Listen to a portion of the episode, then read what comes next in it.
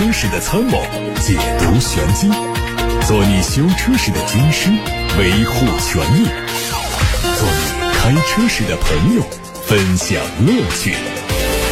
调频九二七，傍晚六点半，董涛说车，只和车友在一起。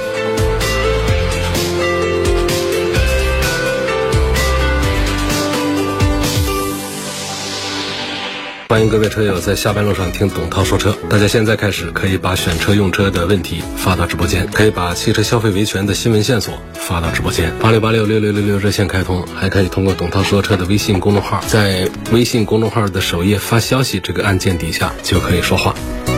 看新闻，乘联会刚刚发布了二月份新能源乘用车市场的销量预判。考虑到主力企业中的岁末年初产销波动大，因此乘联会利用二零二二年十一月主力企业销量占比来做测算。去年十一月呢，全国乘用车市场的新能源销量万辆以上的十四家车厂批发销量占到总体新能源乘用车全月销量的百分之八十五点五。这些企业的二月预估销量是四十三万辆。按照正常结构占比预测，二月份全国新能源乘用车的销量在五十万辆左右，实现了春节之后的开门红。在车厂的新能源批发量方面呢，排名前二的企业还是比亚迪和特斯拉。比亚迪的销量有十九万多，环比增长了百分之二十八；特斯拉中国销量七万多，环比增长了百分之十三。广汽埃安以突破三万辆的销量位居第三位。从榜单看，大多数车企二月份的批发销量较元月份有所提升，说明二月份新能源乘用车市场已经逐渐回暖。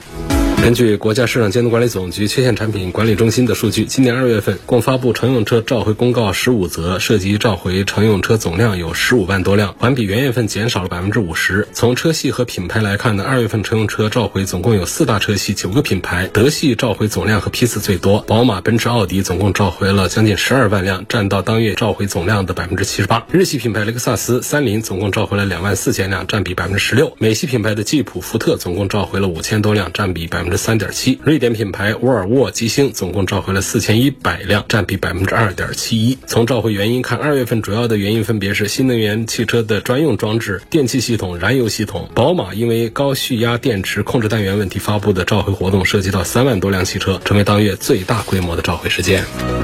上海市青浦区消保委最近发布消费警示，说威马汽车科技有限公司或经营异常，消费者谨慎购买。青浦区消保委表示，对威马汽车销售和维修几近停摆状态的情况高度关注，并通过数据分析、上门走访调查等方式做了全面的了解。自二零二二年十月起，青浦区消保委陆续接到了近九十位消费者对威马汽车的投诉，反映这家公司经营异常，门店关停，无法提供汽车配件，售后服务停滞，人工客服缺位，导致他们在购买威马汽车之后无法进行正常的保养，汽车出现故障之后不能及时维修，签订的电池更换协议无法履行，客服热线一直处在忙线状态无法打通等，消费者权益因此受损。经分析，大部分消费者买车的价位在十万到二十万元不等，购车时间在二零一八年到二零二二年左右，其中因公司无法提供配件，汽车不能进行正常维修保养是消费者反映最集中的问题。对于消费者的维权诉求和消保委的调解工作呢，目前这威马汽车是抱以回避的态度消极应对，不妥善。处理消费投诉，没有拿出实质性的解决方案。根据上述情况，青浦区消保委认为这家公司经营异常、售后缺失，严重影响消费者的正常使用，损害了消费者的合法权益，是一种失信行为。对此，向广大消费者发出消费风险警示，建议消费者谨慎购买威马品牌汽车，以免合法权益受到侵害。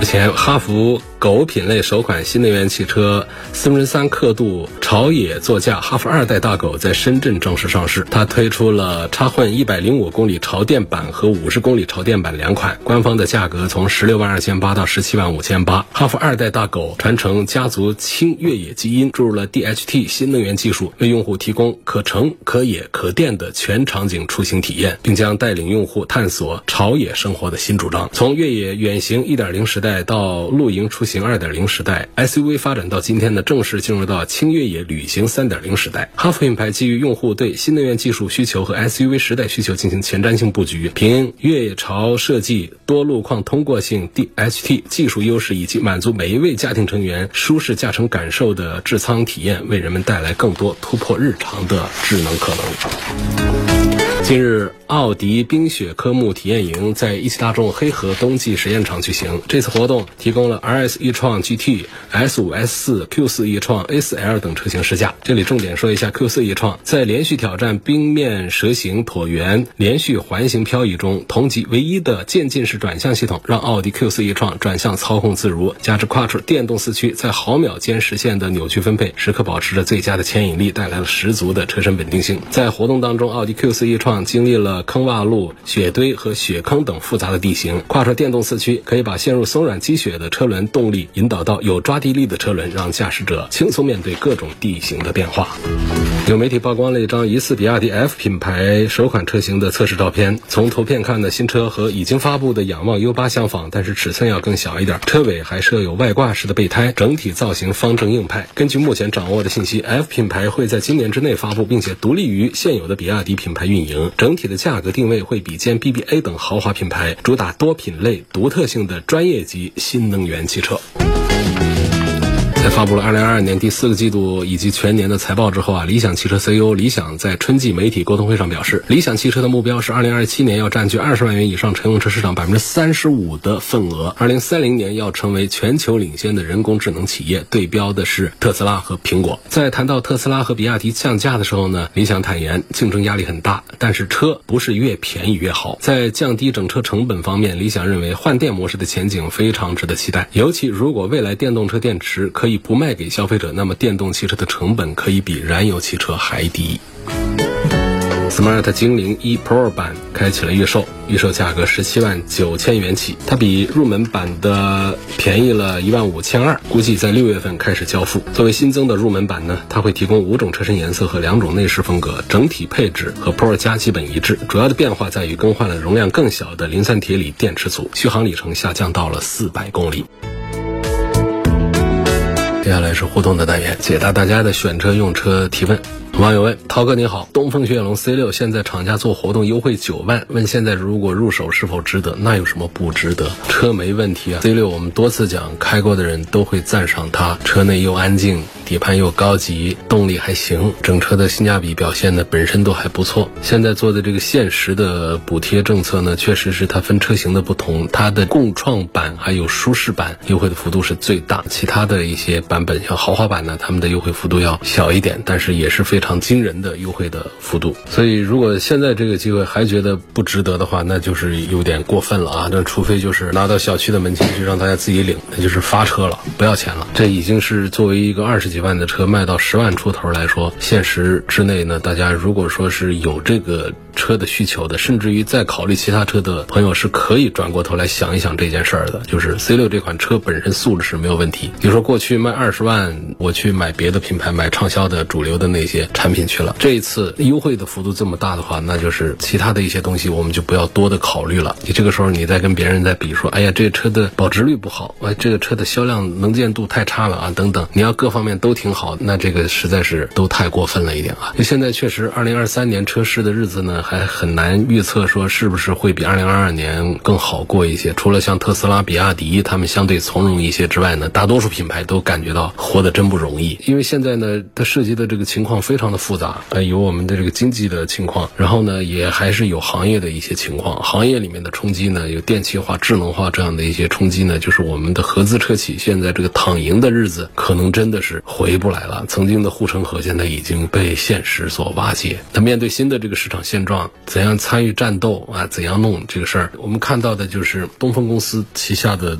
多个品牌的多个产品都推出了这样的优惠的活动，都是企业有补贴，政府有有补贴，在财政上拿钱在做这个补贴，在扶持咱们央企的发展。你像东风本田，东风本田呢，它从三月一号推出的这些活动，我会看到这真是全系列都参加。但是呢，它有一点就是像畅销的燃油版的 CRV，它是没有参加的，它参加的是插混版的 CRV，这个综合优惠。补贴就是六万呐，这样子的一个水平。然后呢，燃油版是不是没有？也有，像 URV 的燃油版它是参加的。URV 的燃油版加在一块有六万八的优惠，它原价二十四万多到三十二万多，然后它厂家补三万四，政府补三万四，加一块优惠六万八，还嫌不够的话，那就是太过分了啊！那思域也参加，思域它的优惠幅度它就没有这么大。思域呢，它是厂家补一万，政府补一万。加一块是优惠两万。打比方，一个十二万九千九的，那就是十万九千九就可以拿走。XRV 也参加，这个幅度就更小了，因为它车子更便宜。像这个来福也参加，来福就是政府五千，企业五千，加一块是优惠一万块钱。一个九万七千八的车就是八万七千八。这是举了一个东风本田的例子，其他的也都有一些品牌的都参与在当中。大家感兴趣的其实可以搜一下这些相关的关键词，比方说东风汽车的限时补贴、限时优惠等等这样的。我认为最近在考虑买车的朋友，真的要关注一下这个信息。我今天一天我接到很多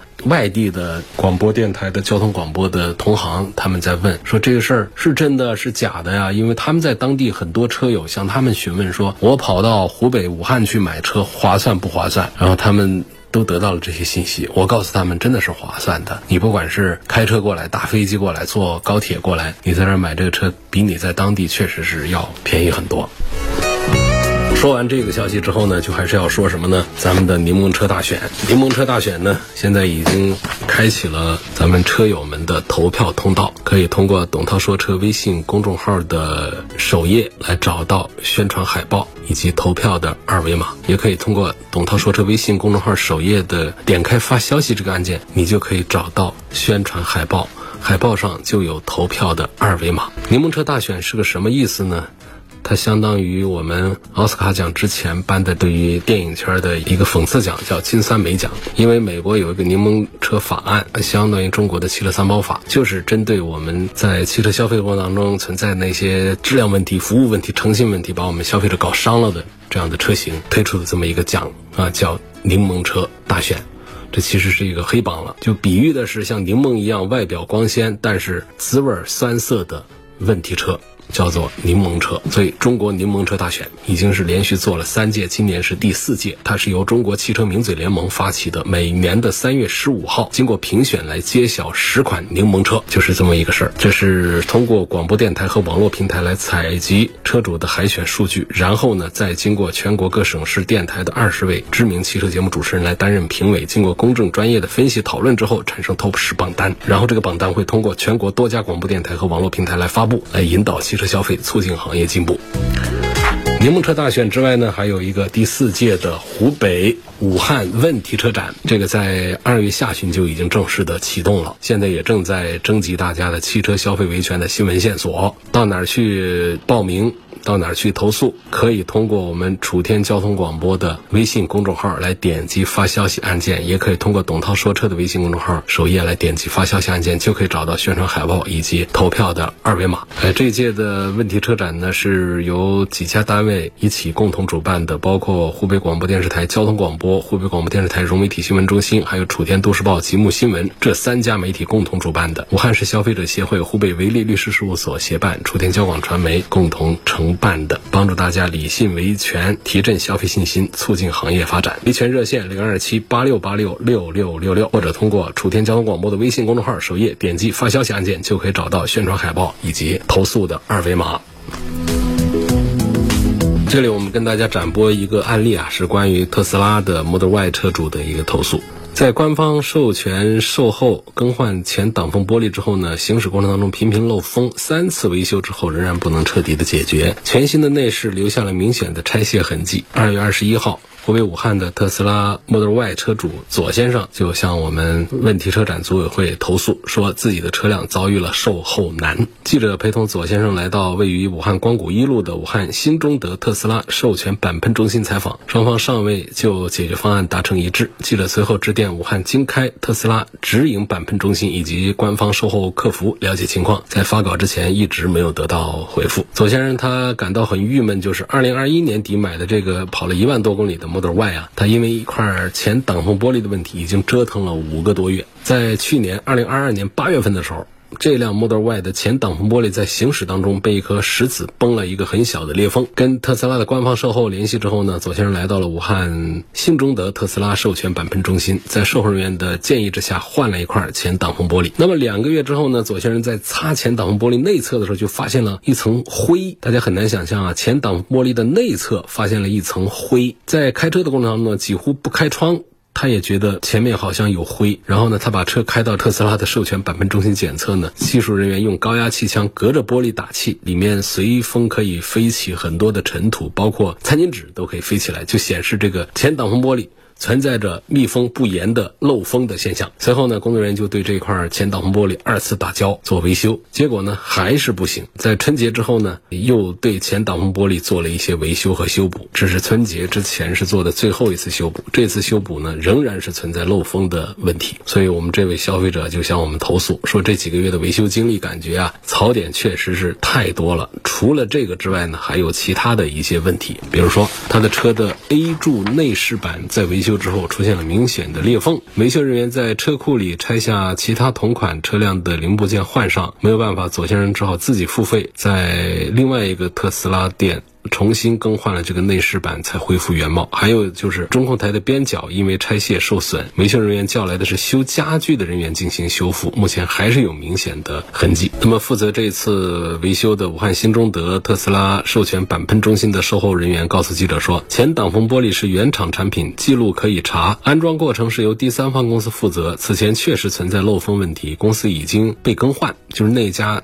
执行公司啊，安装公司啊已经被更换。对于左先生这些诉求呢，售后人员表示一直在积极沟通。他们可以拆卸玻璃重新打胶，但是因为车辆的前挡风玻璃的左下角有一条很小的划痕，不排除维修过程当中玻璃。破裂就需要和左先生签一个免责的协议，而这个左先生认为这样的免责协议太苛刻了，自己只想在不破坏车辆原貌的情况下修好玻璃。他介绍说，今年春节前后啊，曾经前往武汉经开区的特斯拉直喷钣金中心，维修人员起初表示可以重新全部打胶，但隔天回复说只能是不动修复。记者致电求证。而接线人员不方便透露相关的信息。左先生说，这几个月的维修经历让他感觉身心疲惫，对于特斯拉的服务水准是非常失望。针对左先生的经历和诉求，记者拨打特斯拉四零零官方服务热线采访，留下联系方式，但是截止到发稿，仍然是没有得到任何的回复。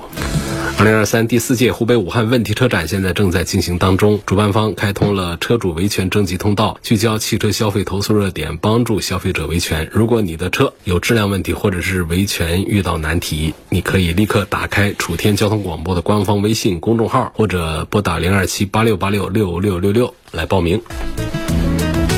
有个朋友希望能够把磷酸铁锂电池跟三元锂电池做一番对比。其实我们直接讲这两种电池的优点和缺点就好了。就现在，这是我们动力电池的主力，就是锂电。锂电当中分两种：磷酸铁锂和三元锂。对于电池组呢，大家最感兴趣的是什么？当然就是它自身的续航、还有耐用、安全等等这样的问题。那么很多人的心目当中，电池的耐用性呢不给力。而且随着时间推移呢，它还有衰减、走下坡路，而且有一些如果使用方法不正确的话呢，它可能还会在短时间出现质量问题。有人说电池可以十年不换，但确实是有的呢，电池的寿命又比较短，所以这些呢跟电池本身的生产技术啊、耐用程度啊、使用方法都是分不开的，跟品牌品质也都分不开。市面上的这两种锂离子电池，三元锂和磷酸铁锂呢，它们有一些不同之处，很难区分说谁比谁就一定好一些。它们。都是常见的动力电池，都有自己的优点和缺点。我们首先说磷酸铁锂的优点，它是原材料简单，而且比较安全，它不含钴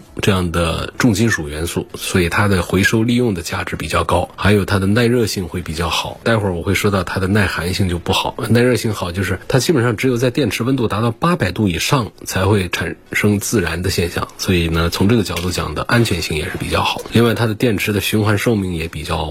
长，它可以高达两千次以上。像我们一个车一年充多少次电，它可以有两千次以上的循环寿命的话，几乎其实在我们的正常的一个用车周期当中都不用太担心这电池会砸在自己手里，需要自己来换一次。那正常用的话，这个几年下来，它是一点问题都没有的。缺点是什么呢？就是面对零下二十度的。低温的时候呢，这个电池的性能它会受到影响，性能不太稳定。还有呢，就是磷酸铁锂电池，它的整体的体积重量都比较大，便捷性不太好，制造成本也比较高。当然说这个不需要咱们随身携带啊，但是呢，它装在车上，它会占用车内的空间，会导致车辆的自重更大，这个其实不是一个优点。它算一个缺点。那么说，三元锂电池有哪些优点和缺点？首先讲优点，就是它充电的速度比较快，它的电池的电压要高一些，它是三点七伏的。那个磷酸铁锂呢，它是三点二到三点四伏，就高这一点电压，它就可以。提供更加。充足的功率支持，它充电的速度也就会比磷酸铁锂要快。那么第二点就很重要，它耐低温的性能是要强一些，就是它面对零下二十度左右的低温，还可以保证电池组比较好的工作性能。跟南方的朋友觉得这一点对自己无所谓，北方的朋友就很关注这一点了，对不对？第三点就是它的电池的能量密度高，整体的体积和重量比较小，所以这一点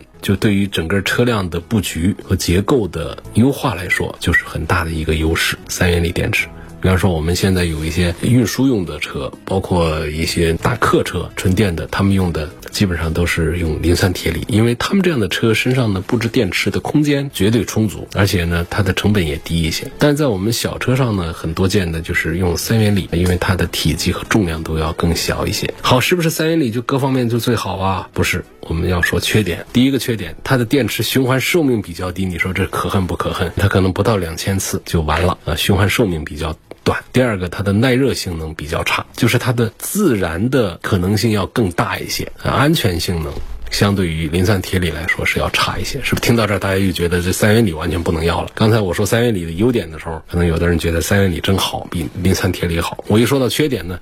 大家觉得这三元锂电池也不行了。它还第三点就是它的原材料成本偏高，生产门槛也要高一些。因此，综上所述，就是磷酸铁锂电池和三元锂电池各有优点，各有缺点，很难分出一个胜负。绝对的说，更值得用哪一种电池的类型？很多的车厂，它同一款车型，你看它的配置表里面，既有磷酸铁锂电，也有三元锂电。而且并没有说在价格上能看出谁会比谁哪一个配置的，因为用了这种电池，所以它的车的价格都会更贵一些。没有这样，它纯粹就是根据这个车的结构啊、性能各方面一些需求，包括它的成本的规划，它做的这样的一些布局。总之呢，根据我们国家的环保政策的一些规定啊，包括环保事业方面的一些发展呢，包括我们电池行业的一些研发的进度越来越快、越来越好，种类自然就会越来越多。所以，我我们未来汽车上动力电池呢，肯定会效率越来越高，成本越来越低，安全性会越来越好。我们不停的在听到。各种新闻，